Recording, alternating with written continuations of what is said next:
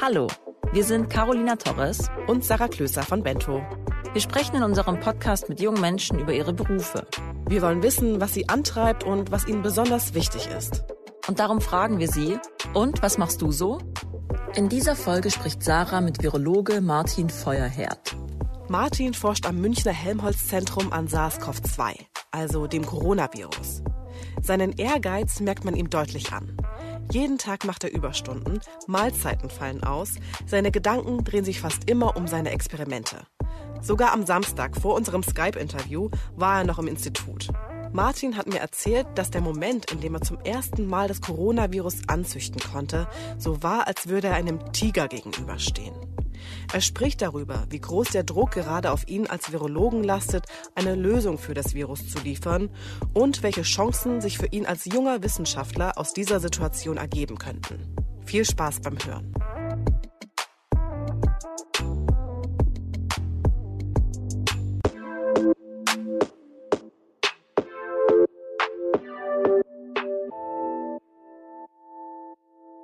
Die heutige Folge wird dir von LinkedIn präsentiert. LinkedIn ist mit mehr als 675 Millionen Mitgliedern weltweit die größte digitale Plattform für beruflichen Austausch.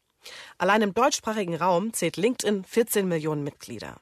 Hier kannst du dir ein Profil anlegen, das deine Stärken zeigt und dich mit Kollegen, Branchenexpertinnen oder Wunscharbeitgebern vernetzen. Du kannst an Online-Kursen teilnehmen, nach spannenden Jobs suchen und dein Netzwerk pflegen. Mit anderen Mitgliedern kannst du dich über aktuelle Entwicklungen in deiner Branche, über Tools oder Arbeitsmethoden austauschen. Die LinkedIn Community ist einzigartig in der Art und Weise, wie sich Mitglieder aktiv unterstützen. In deinem Feed findest du immer relevanten Content für dein berufliches Weiterkommen. Melde dich unter www.linkedin.de an und bau dir dein eigenes Netzwerk auf, um von der Community zu profitieren. Ganz nach dem Motto, gemeinsam ist das neue Ich. Hallo zusammen, ich spreche bzw. skype heute mit Martin Feuerherd, der selber gerade bei sich zu Hause in der Wohnung in München sitzt. Hallo Martin.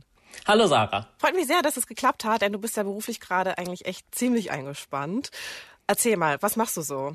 Ja, ich bin Virologe am Helmholtz-Zentrum in München und da im Institut für Virologie. Du arbeitest ja aktuell auch am Coronavirus. Deshalb erzähl mal, wie viele Überstunden hast du allein diese Woche gemacht? Äh, ja, wir schreiben Überstunden momentan gar nicht mehr auf. Die meisten Tage arbeite ich jetzt so vielleicht 10, 11 Stunden. Es waren natürlich auch schon ein paar Tage dabei, die irgendwie 15 Stunden mal waren, aber ja, ich glaube, die Leute in der Klinik haben mehr zu tun. Äh, die tun mir mehr leid. Beschreib doch bitte mal in so ein paar Sätzen deinen typischen Arbeitsalltag zurzeit.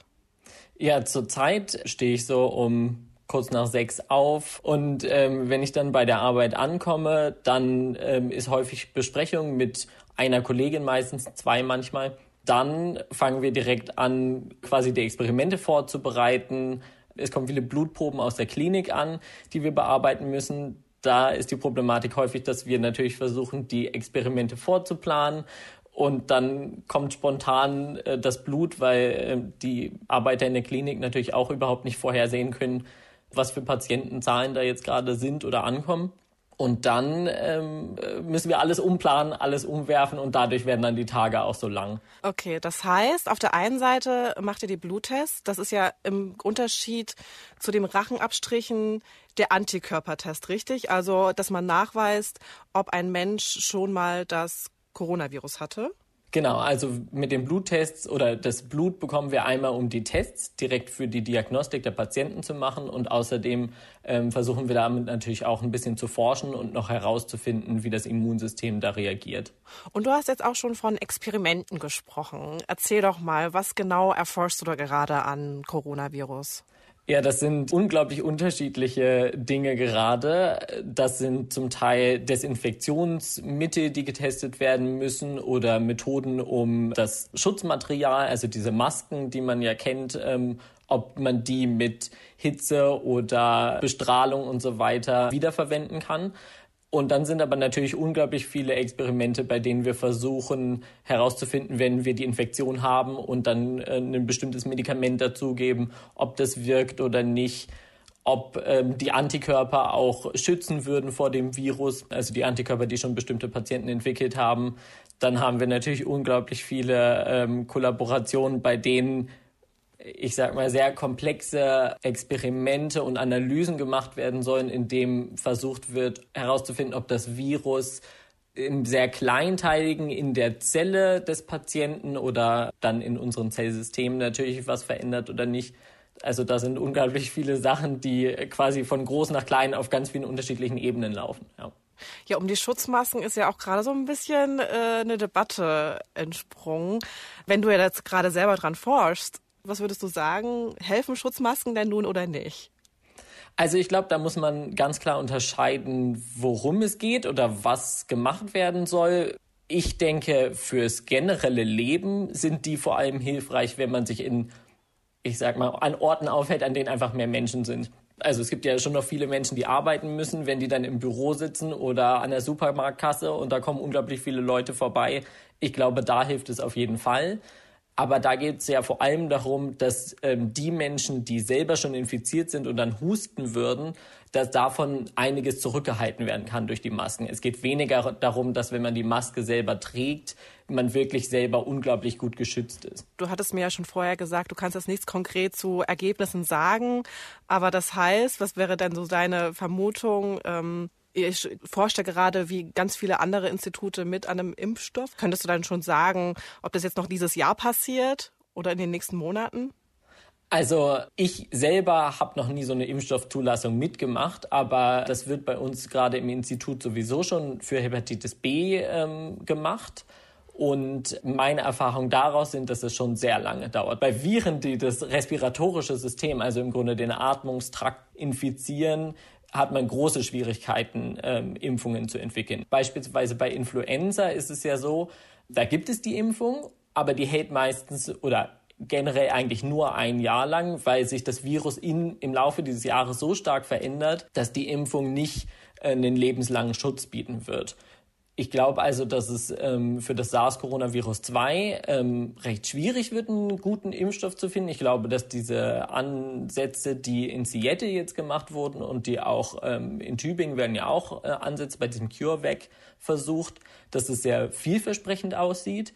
Aber ich glaube erstmal, dass das nicht bedeuten wird, dass die Menschen, die dann geimpft werden, für immer Schutz vor dem Virus haben werden, was eventuell kein Problem wird, weil man immer noch darauf hofft, dass das quasi jetzt eine einmalige Welle ist, so wie bei dem ersten SARS-Virus, dann würde das ja im Grunde ausreichen, um einfach die Verbreitung zu senken und irgendwann würde das Virus einfach verschwinden. Wenn nicht, dann müsste man sich natürlich auch im Grunde wie bei Influenza hinsetzen und jedes Jahr wieder einen neuen Impfstoff entwickeln und das wäre natürlich wieder viel Aufwand. Also da muss die Hoffnung äh, anders sein. Ja, auf jeden Fall. Das ist ja auch gerade eine absolute Ausnahmesituation in der Wissenschaft. Damit es ja bald einen Impfstoff gibt, arbeiten weltweit ganz viele Forscher zeitgleich auf Hochtouren an diesem Virus und teilen ihre Forschungsergebnisse dann öffentlich, aber eben ohne die Ergebnisse wie sonst üblich nochmal zu prüfen, weil sie ja natürlich unter Zeitdruck stehen. Aber das ist ja für mich jetzt zum Beispiel als Journalistin, wie wenn ich einen Artikel veröffentlichen würde, ohne dass da eine andere Person nochmal drauf geguckt hat und nach Fakten oder Rechtschreibfehlern zu gucken. Wie fühlst du dich mit dieser Situation? Fühlst du dich damit wohl? Also es ist eine wirklich sehr, sehr schwierige Situation, das muss man wirklich sagen. Man kann das jetzt überhaupt nicht ändern. Es ist jetzt so, wie es ist. Natürlich ist es nicht so, dass da niemand drüber liest, aber es fehlt dieser kritische Blick von außen, wie du schon gesagt hast, und das ist ein großes Problem. Das Problem ist natürlich auch, dass die Menschen, die normalerweise den kritischen Blick darauf werfen, jetzt auch überhaupt keine Zeit haben, den darauf zu werfen. Deswegen werden ja diese Veröffentlichungen, also es gibt schon Veröffentlichungen, die in den normalen Fachzeitschriften ähm, jetzt erscheinen, nach und nach. Aber viele von den ähm, Daten werden ja auf diesen Preprint-Servern veröffentlicht erstmal. Und es gibt auch Wissenschaftler, die ihre Ergebnisse jetzt einfach auf Twitter veröffentlichen im Grunde. Einfach nur, damit die anderen Gruppen die Möglichkeit haben, das auch bei sich vielleicht zu sehen in den Patienten, die bei ihnen vor Ort sind. Gerade in den äh, Problematiken, die für die Kliniken da sind, gibt es wirklich viele Ärzte, die ihre Erkenntnisse einfach weiter verbreiten, damit nicht nur ähm, jetzt der eine Arzt in der einen Stadt seine Patienten gut behandeln kann, sondern auch direkt zeitnah auch in einem anderen, einem ganz anderen Land, Kontinent und so weiter diese Erkenntnisse genutzt mhm. werden können. Aber dadurch könnten sich ja schon auch einfach Fehler einschleichen und dann immer wieder reproduziert werden, oder? Genau, auf jeden Fall. Und deswegen laufen natürlich auch immer mehr Studien, also direkt in den Patienten. Beispielsweise wurden ja jetzt schon diese Medikamente, Chloroquin beispielsweise, das hat, haben ja viele bestimmt schon gehört, die ähm, wurden jetzt schon an ganz vielen Orten eingesetzt, in ganz vielen Kliniken mit ganz vielen Patienten unter unterschiedlichen Voraussetzungen. Da werden immer wieder diese ähm, kleineren Studien, sage ich mal, gemacht mit vielleicht um die 50 Patienten. Und da versucht man natürlich, ähm, das nochmal abzusichern, um einfach mehr darüber herauszufinden. Auf jeden Fall ist es wirklich ein großes Problem, dass das immer wieder alles bestätigt werden muss. Aber es ist generell in der Wissenschaft eigentlich so, dass man äh, das häufig nochmal in Frage stellt, was vor einem oder was jemand anderes schon mal publiziert hat und dann lieber das nochmal überprüft, vielleicht in einem kleineren Ansatz. Und wenn sich dasselbe zeigt, dann kann man es bestätigen und geht dann darüber hinaus quasi, um auch wirklich sicher zu sein, dass die Grundlage stimmt. Ja. Wie kam es denn überhaupt dazu, dass du mit am Coronavirus arbeitest? Also wurdest du da von deiner Vorgesetzten aufgefordert oder durftest du dich sogar freiwillig melden? Da vielleicht ein bisschen zu dem Background. Ich bin ja Doktorand in dem Institut für Virologie und arbeite eigentlich ähm, mit Patientenmaterial von Menschen, die HIV und Hepatitis B haben. Und ich hatte aber durch meine Masterarbeit schon die Möglichkeit, in diesem höheren Sicherheitslabor zu arbeiten. Und im Endeffekt ging das alles ganz schnell. Also eine Kollegin hat plötzlich Blut von Patienten bekommen, die in dieser ersten Welle in Bayern waren, also dieser Webasto-Cluster nennt man das. Ähm, genau, das war nur mal zur Erklärung, wer nichts mit Webasto-Cluster ähm, anfangen kann, aber so hieß die Firma. Und da war eine Kollegin genau. aus Shanghai und hat äh, Kollegen in Bayern ja gebrieft. Äh, die hatten eine Konferenz und die hatte die im Prinzip mit dem Virus angesteckt, aber die konnten dann relativ schnell isoliert werden. Genau, das hat sehr, sehr gut geklappt. Und dadurch, dass ich recht viel Erfahrung mit sehr infektiösen Viren hatte, wurde ich da schon mal dazu geholt. Und dann brauchte unsere Professorin noch Unterstützung in dem Sicherheitslabor. Und dadurch, dass ich da äh, den Zugang hatte, das sind also wirklich nur wenig Leute bei uns, die dort zusätzlich noch hinein dürfen, wurde ich da noch mit ähm, dazu geholt. Und jetzt, wie so ein Schneeballprinzip, jetzt steht man mittendrin und ähm, arbeitet irgendwie an allem mit. Genau.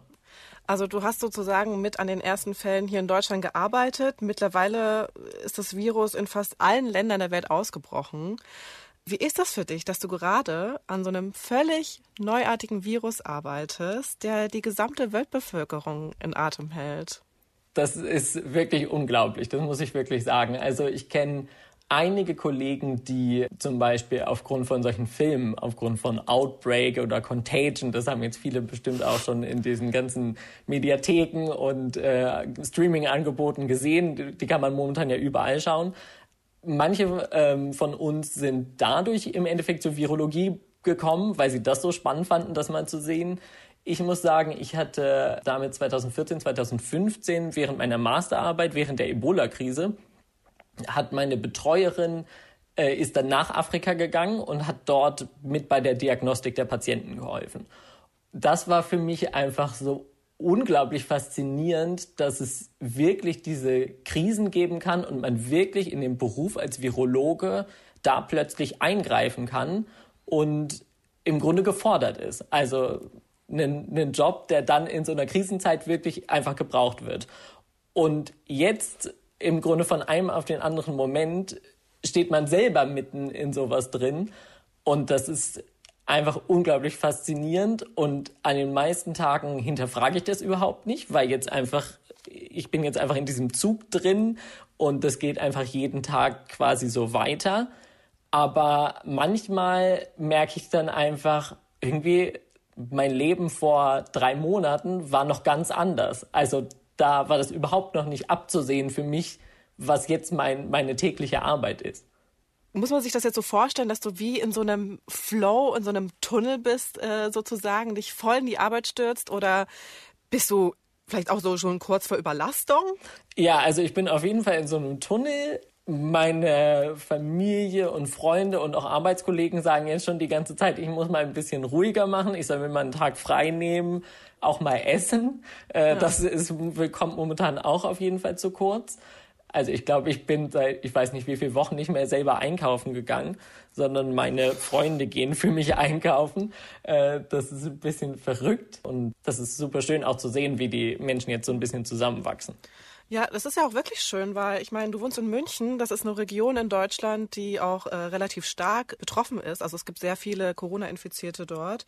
Also ich hätte jetzt auch gedacht, dass dann vielleicht auch viele Freunde oder Bekannte, die du dort hast, jetzt auf dich zukommen, sich Sorgen machen und dass du dann auch mit Fragen bombardiert wirst. Oder ist es wirklich nur Support, wie du jetzt gerade beschrieben hast?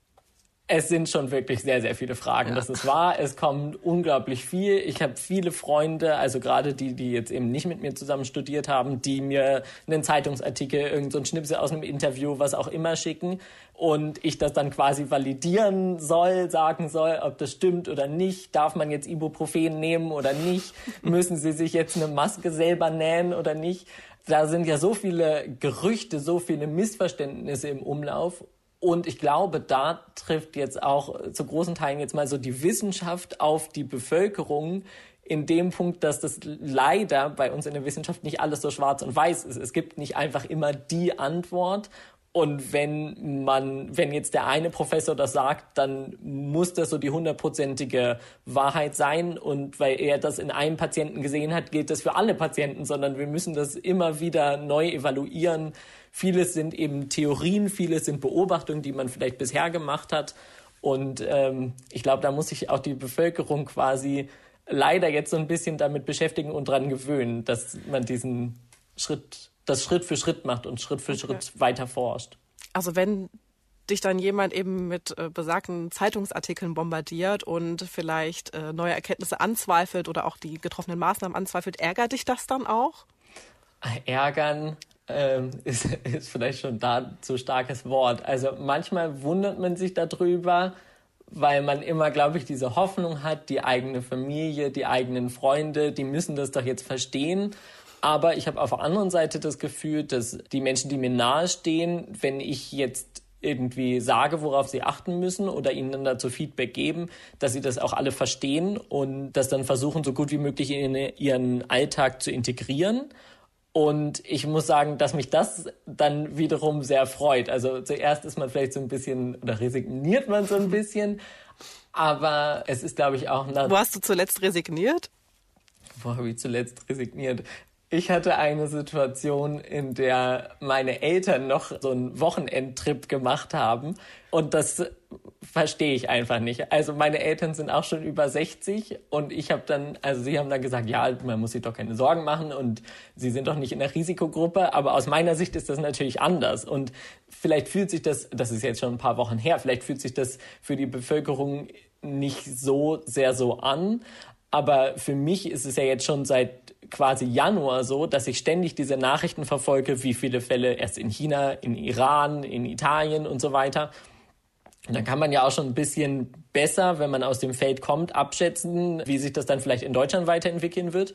Deswegen sieht man das dann vielleicht auch als Wissenschaftler ein bisschen zu streng oder engstirnig, aber auf der anderen Seite macht man das ja nur oder sagt das alles nur, weil die Menschen einem ja wichtig sind und man möchte, dass sie sich selber schützen und irgendwie in Sicherheit sind. Wie ist es dann auch mal andersrum gefragt? Haben deine Freunde und Familie jetzt auch ein bisschen Angst vor dir, wo du mit dem Virus ja, oder wo du jetzt am Virus arbeitest? Also, du könntest dich ja auch angesteckt haben, ne? Ja, also am Anfang war es wirklich so. Am Anfang war es, als ich dann meinen Freunden, meiner Familie das erzählt habe, dass ich damit arbeite, waren die ersten alle direkt auf Abstand.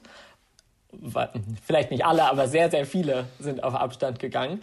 Aber das hat mich schon überrascht, dass die Leute sich so Sorgen machen, weil ich das Gefühl habe, dass ich quasi ja viel besser geschützt bin als die anderen, also als die Bevölkerung irgendwie, weil äh, wenn ich mit dem Virus arbeite oder mit dem Material von einem Patienten arbeite, dann ist das natürlich eigentlich gefährlich, aber ich weiß zumindest irgendwie, wie ich mich verhalten soll und ich habe Schutzkleidung und wenn ich mich auf mich selber verlassen kann, dann weiß ich ja auch, dass äh, ich mich nicht irgendwie dadurch durch meine Arbeit infizieren würde. Genau, du hattest ja schon beschrieben, ihr habt so ein Hochsicherheitslabor. Also wenn ich das mal jetzt einer, aus so einer Doku erzähle, habt ihr dann auch so Schleusen, die ihr durchqueren müsst, wo man dann nochmal sich abwaschen muss. Dann hat, hat man so Ganzkörperanzüge an, Handschuhe natürlich überall. Also muss, ist das wirklich so? Muss ich mir das so vorstellen? Also es gibt ähm, vier unterschiedliche Sicherheitsstufen und wenn man dann in Stufe drei ist, dann gibt es so eine Schleuse, also ähm, damit da auch ein Druckunterschied zwischen der Außenwelt und dem inneren Labor existiert.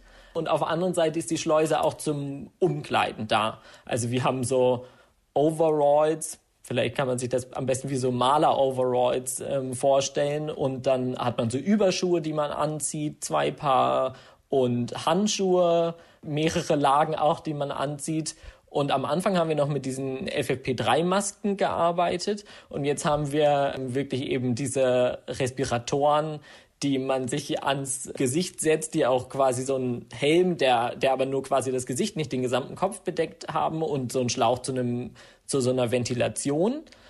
In diesen S4-Laboren ist dann quasi die höchste Stufe und dort hat man dann wirklich diese, wie diese Raumanzüge sozusagen, wie man das ähm, aus den Filmen kennt. Also es gibt ja schon diese Abstufungen, aber quasi von der Risikoeinschätzung, die bisher gemacht wurde, gehört dieses SARS-CoV-2 in diese dritte Kategorie und deswegen sind wir da eigentlich sehr gut dafür ausgerüstet und geschützt. Ich meine, aber wenn du dann trotzdem da arbeitest, geht ja nicht schon manchmal auch so ein bisschen der Puls, weil der Virus ist ja nun wirklich hoch ansteckend.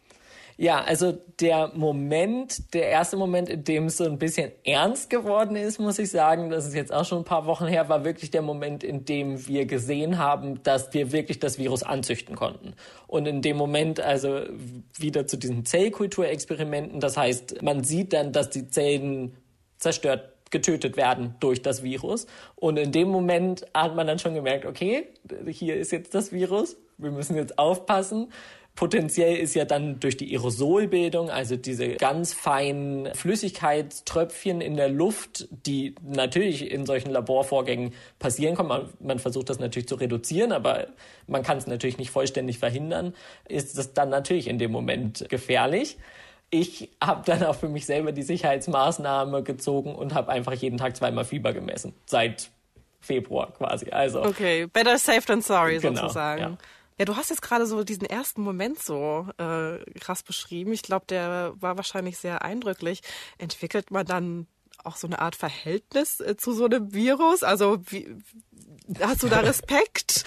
Oder entwickelt man da auch eine Faszination dafür? Beschreib mal. Ja, es sind ähm, im Grunde diese beiden Aspekte. Also auf der einen Seite ist dieser Moment wie vielleicht der Moment, in dem man irgendwie einem Tiger gegenüberstehen würde oder so, dass man erstmal dieses Gefühl hat, okay, ich muss jetzt vorsichtig sein, achte auf deine Bewegungen sozusagen und man hat schon Respekt davor. Und auf der anderen Seite ist es das hört sich komisch an, aber es war irgendwie auch ein Glücksmoment auf jeden Fall, weil man ja sieht, okay, es hat funktioniert, wir sind erfolgreich gewesen, wir können also jetzt auch anfangen, damit zu arbeiten. Und das ist schon ein gutes Gefühl auf jeden Fall. Und dann entwickelt man eigentlich okay. auch irgendwie ein positives Gefühl, zumindest gegenüber dieser Arbeit, die man mit dem Virus macht, ja.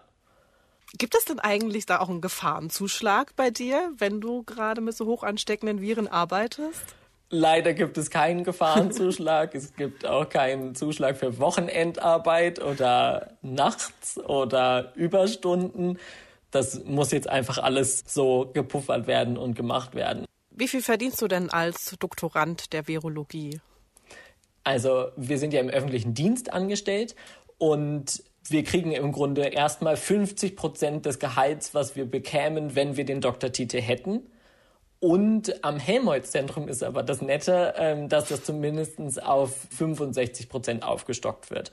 Und damit bekomme ich jetzt 1,8 im Monat. In einer großen Firma kann man natürlich deutlich besser verdienen. Und das ist natürlich auch irgendwie vielleicht die Schwierigkeit für die Forschung im Endeffekt, weil viele Leute dann sagen, ach, dieser ganze Stress, diese ganzen Überstunden, durch die Umstände sind manchmal die Menschen einfach so frustriert, dass sie dann natürlich irgendwie der Wissenschaft den Rücken kehren und dann das kann ich auch verstehen, irgendwo natürlich lieber einen 9-to-5-Job mit deutlich mehr Gehalt machen. Okay, da höre ich gerade raus, dass du auf jeden Fall der Wissenschaft treu bleiben willst. Ja, momentan fühlt es sich auf jeden Fall so an, aber ich muss auch sagen, dass jetzt der Ausbruch mit dem äh, SARS-CoV-2 da auch nochmal so gepusht hat, weil man hat einfach das Gefühl, dass die Arbeit, die man macht, Relevanz hat. Und das ist natürlich irgendwie auch ein lohnendes Gefühl. Ja, Relevanz, äh, gutes Stichwort, Martin, denn die Zeit titelte nämlich vor kurzem, ist das unser neuer Kanzler? Und unter der Überschrift war ein Bild von Christian Drosten. Ja wahrscheinlich ist er auch wirklich in letzter Zeit viel öfter als die Kanzlerin, die ja nun auch zwei Wochen in Quarantäne war, muss man zugeben. Ja. Aber er ist, glaube ich, echt viel öfter in der Öffentlichkeit als sie zurzeit. Und er hat ja auch seinen eigenen Podcast zum Beispiel. Und in meiner Bubble auf Instagram wird er auch gerade so ein bisschen zum Posterboy stilisiert, muss ich sagen.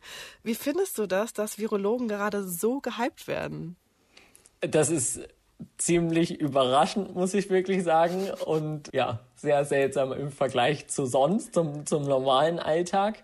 Ich finde gerade, das war oder ist schon immer eine Sache, die mir sehr am Herzen liegt, dass man Wissenschaft vermittelt und auch irgendwie der Bevölkerung näher bringt, finde ich, ist ein unglaublich wichtiger Punkt. Man muss ja auch überlegen, wie viel Steuergelder da im Endeffekt reingehen, um dann einfach die ganze Arbeit, die man macht, ähm, irgendwie den Menschen, die dafür bezahlen, auch irgendwie näher zu bringen. Das ist schon ein großer Aufwand und ich finde, dass Christian Drosten das ähm, extrem gut macht.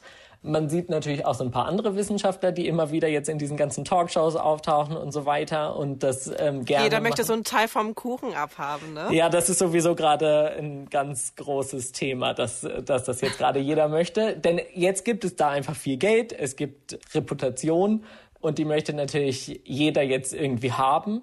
Das ist nochmal eine zusätzliche Arbeitsbelastung, das muss ich ganz ehrlich sagen. Ja, da ist natürlich dann immer die Frage, wenn man sich jetzt so ins Rampenlicht stellt, was bringt einem das für einen selbst wirklich? Ich glaube, die wenigsten Menschen werden Virologen, um berühmt zu werden. Genau. Was würdest du denn sagen? Warum bist du Virologe geworden? Also warum begeistern dich Viren? Also ich habe ja Biochemie studiert und da gibt es natürlich auch super viel Grundlagenforschung, die nicht so viel mit der Medizin oder mit dem, mit dem Patienten, mit dem Menschen an sich zu tun haben.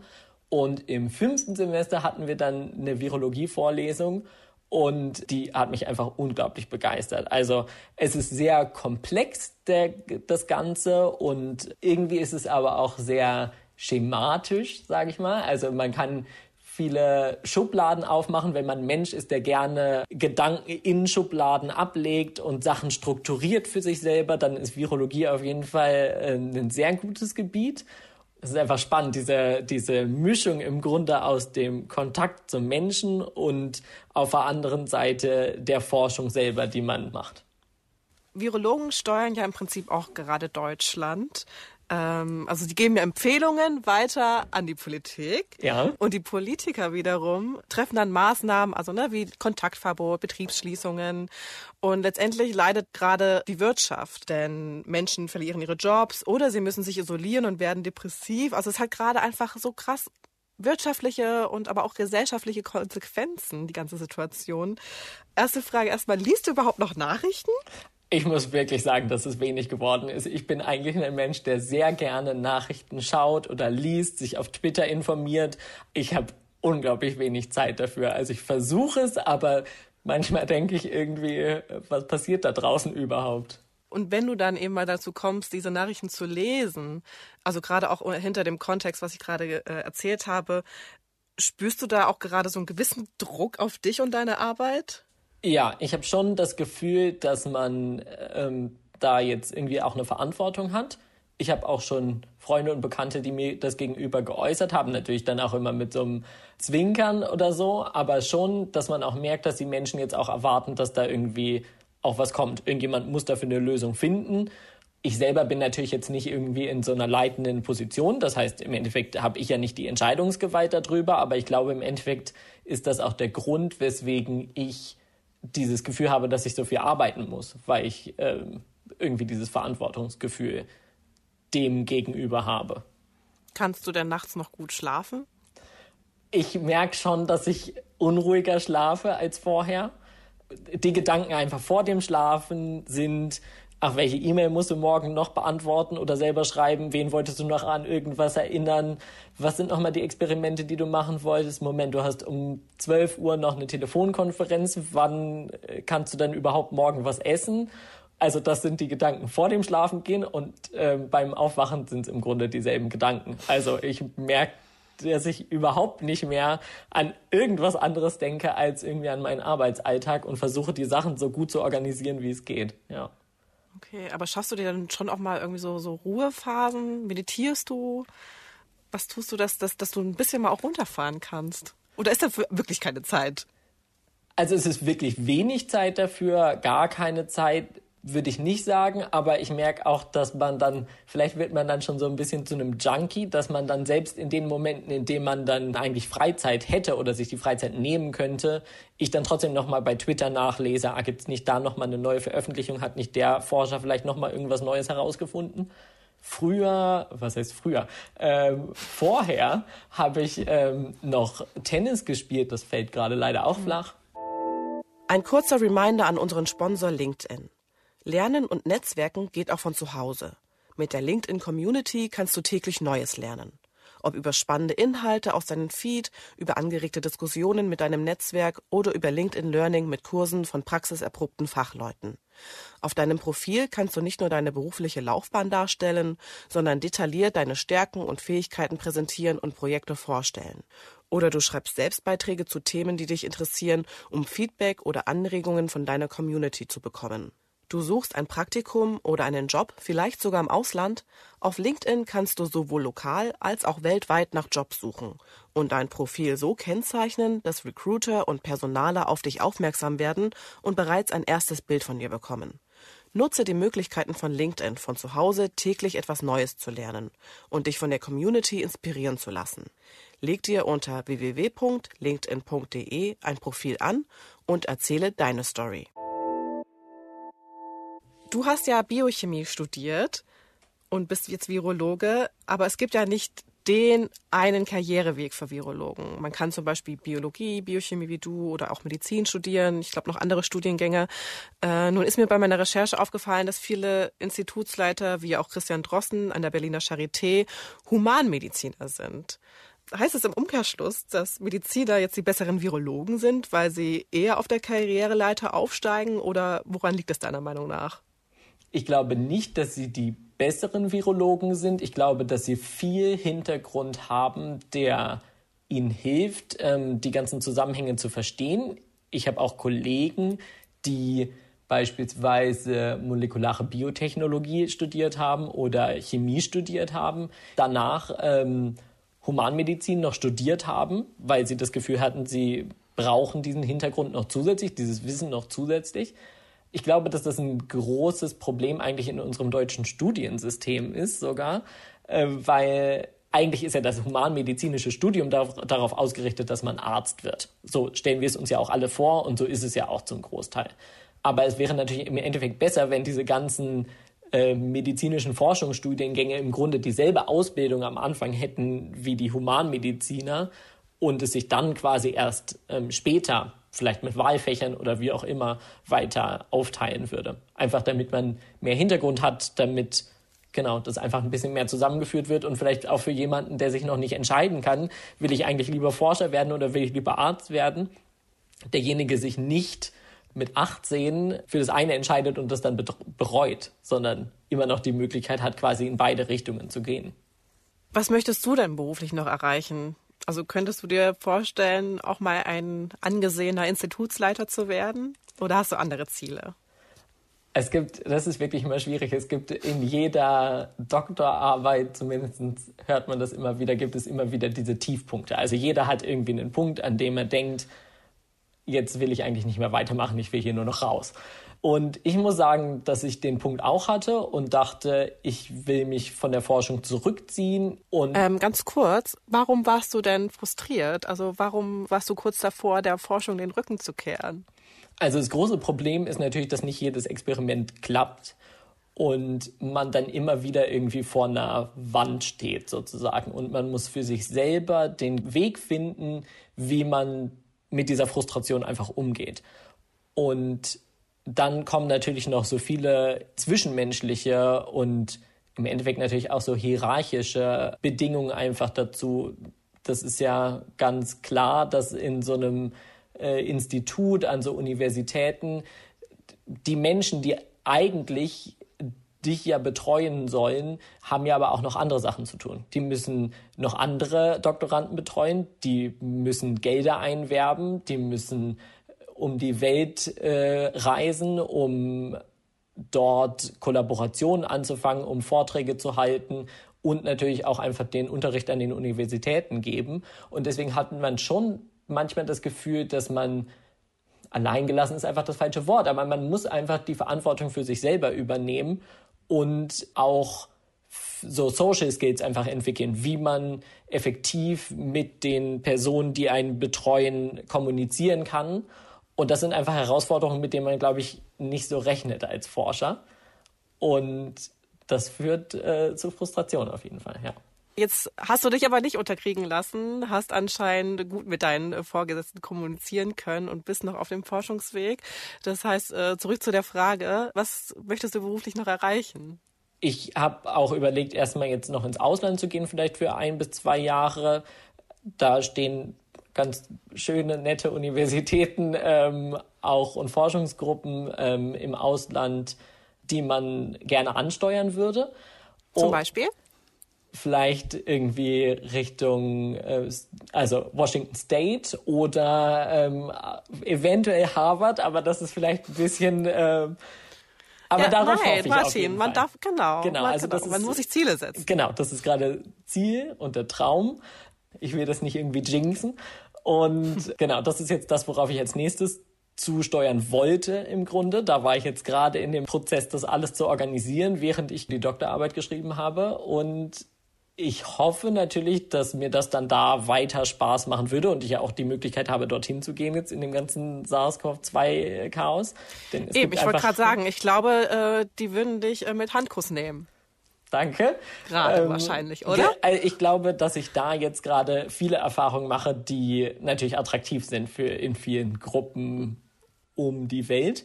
Auf der anderen Seite muss ich natürlich sagen, dass ich meine Familie und meine Freunde und die, das ganze Soziale hier habe und mir eigentlich schon vorstelle, dann irgendwie im Endeffekt wieder in Deutschland zu landen. Aber das muss man mal gucken.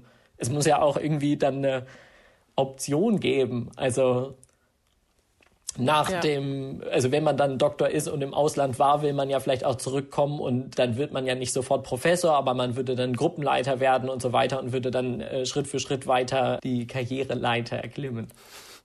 Also das ist schon so dein Ziel. Und ich habe jetzt auch so ein bisschen rausgehört, du träumst auf jeden Fall hoch oder beziehungsweise du steckst dir deine Ziele hoch. Hast du denn dann auch automatisch als Wissenschaftler die Motivation, so Preise zu gewinnen, wie den Nobelpreis? Das ist immer ganz, ganz witzig. Also das merkt man wirklich im Studium, dass fast jeder mit dieser Vorstellung, den Nobelpreis zu gewinnen, da reingeht. Es können leider. Du auch? Ja, natürlich, ich auch. Ich war davon völlig überzeugt, dass es klappen wird. Man realisiert dann irgendwann, dass es äh, sehr, sehr schwierig ist. Es gibt natürlich einige Virologen schon, die Nobelpreise gewonnen haben. Das macht natürlich irgendwie Hoffnung. Es wäre natürlich so, selbst wenn man als Doktorand jetzt das Heilmittel für SARS-CoV-2 finden würde, dann würde man ja selber nicht den Nobelpreis bekommen, weil man ja selber nicht die Studie designt hat, nicht das Geld dafür eingetrieben hat und so weiter. Deswegen ist das natürlich auch immer so ein in Häkchen Generationsvertragsding zwischen dem Doktorvater, der Doktormutter und einem selber. Man arbeitet nicht immer nur für sich selbst sozusagen. Aber da wir ja nun schon ein bisschen träumen und wir dir auch die Daumen drücken wollen für Harvard, was würdest du dir denn vorstellen? Wofür würdest du gerne einen Nobelpreis gewinnen? Oh, das ist wirklich schwierig. Also ich glaube natürlich, wenn man im HIV-Feld arbeitet, dann muss man natürlich immer sagen, weil man äh, ein Heilmittel für HIV gefunden hat. Das wäre natürlich unglaublich gut. Ich glaube, dass man, wenn man da in dem Feld arbeitet, auch Durchbrüche im Grunde in der Immunologie landen kann und vielleicht da plötzlich entschlüsselt, warum manche Krankheiten stärker fortschreiten können und manche nicht. Da gibt es natürlich ganz viele, da müssen wir sehr weit ins Detail gehen, da gibt es natürlich sehr viele Mysterien noch, die erforscht werden wollen. Ich meine, wenn, gut, SARS-CoV-2 sollte bis dahin abgeräumt sein, hoffentlich bis ich äh, an dem Punkt wäre, einen Nobelpreis bekommen zu können. Aber ich finde. Dafür drücke ich auch auf jeden Fall die Daumen. Sehr gut. Ich denke, dass es ähm, auch in den nächsten Jahren irgendwann wieder zu dem Punkt kommen wird, dass wir wieder irgendwie vor so einer Epidemie oder Pandemie stehen und dieser, man sagt immer Emerging Viruses, also die Viren, die quasi auftauchen, die stehen natürlich irgendwie auch vor der Haustür und wenn man da rechtzeitig genug äh, was finden würde, um so eine Pandemie im Grunde abzuwenden und es vielleicht nur auf einem epidemischen Stand zu halten, weil man selber das Heilmittel gefunden hat, dann würde ich mich natürlich auch darüber freuen, den Nobelpreis zu bekommen. Aber ja, Zukunft. Ich drücke dafür auf jeden Fall die Daumen. ähm, und dann sind wir schon bei der letzten Frage, Martin. Und zwar, was wärst du, wenn du nicht Virologe wärst? Also früher habe ich immer gedacht, dass ich Lehrer werde. Biolehrer wir hatten tatsächlich in der letzten Folge mit einem Biolehrer gesprochen. Ah, das ist ja cool. Ähm, ja. ja, Biolehrer hatte ich überlegt. Chemie ist da natürlich auch sehr nah dran. Genau. Aber jetzt Virologie cool. macht mir momentan mehr Spaß. Na, das glaube ich sofort. Martin, vielen Dank für das Gespräch. Ich wünsche dir alles Gute, vor allem viel Erfolg weiterhin bei der Arbeit und bei allem, was du dir vornimmst. Und bleib gesund. Danke, Sarah, du auch. Bleib auch gesund. Das war Virologe Martin Feuerherd. Die nächste Folge kommt in zwei Wochen. Dann spreche ich mit Bernd Wilger, der in Nordrhein-Westfalen einen Supermarkt leitet. Er erzählt, wie sich die Corona-Krise auf seine Arbeit auswirkt. Von Lieferengpässen und Hamsterkäufen bis hin zu Angestellten, die täglich mit hunderten Menschen Kontakt haben müssen. Das war der Bento Podcast. Und was machst du so? Wenn dir die Folge gefallen hat, dann hinterlass uns doch bei iTunes eine Bewertung. Wenn du selbst Lust hast, mit uns über deinen Beruf zu sprechen oder uns Feedback geben möchtest, schick uns eine Mail an und was machst du so at bento.de. Oder schreib an unseren Bento-Account auf Instagram oder auf Facebook. Wir bedanken uns bei allen, die uns bei dieser Folge unterstützt haben. Vor allem bei Thorsten Reitzek, Johannes Kückens, Tim Verhardt, Inkent Worak und Sebastian Maas. Unsere Musik kommt von Ole Bostelmann. Bis bald!